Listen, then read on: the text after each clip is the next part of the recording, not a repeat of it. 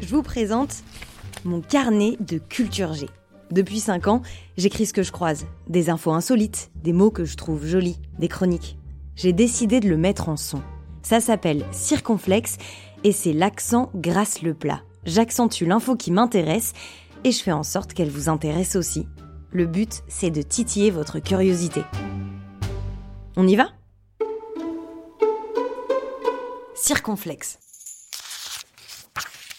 Vous savez pourquoi j'ai commencé ce carnet de culture G? En fait, j'en avais marre.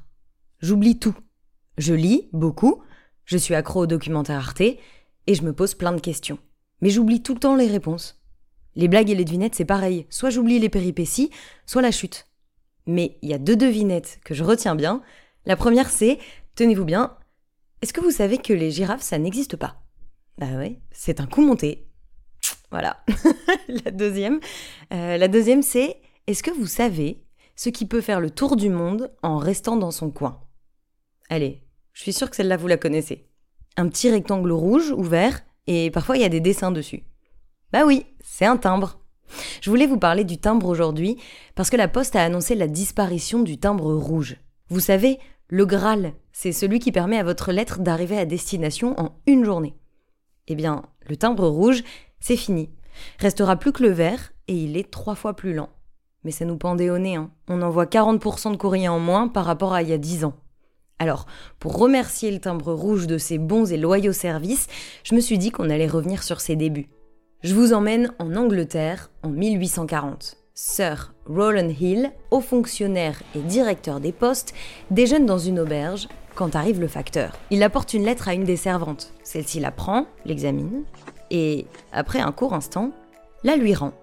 En 1840, on ne règle pas le transport du courrier à l'envoi, mais bien à la réception.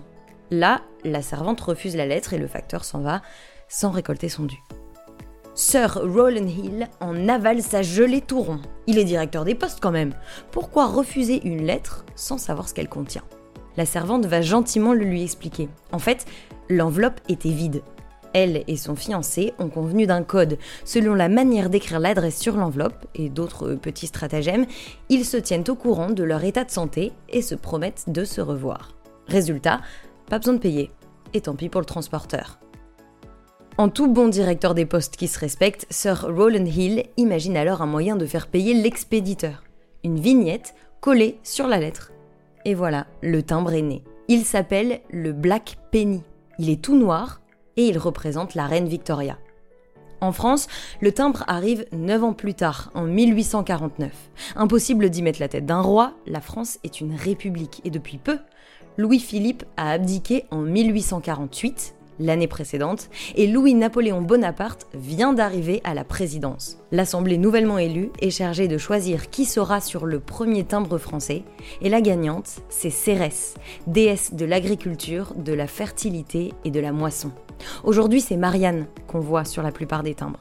Mais à l'époque, c'était Cérès. Le but est simple, flatter un électorat agricole et valoriser une France paysanne. Et voilà, vous savez presque tout sur le timbre.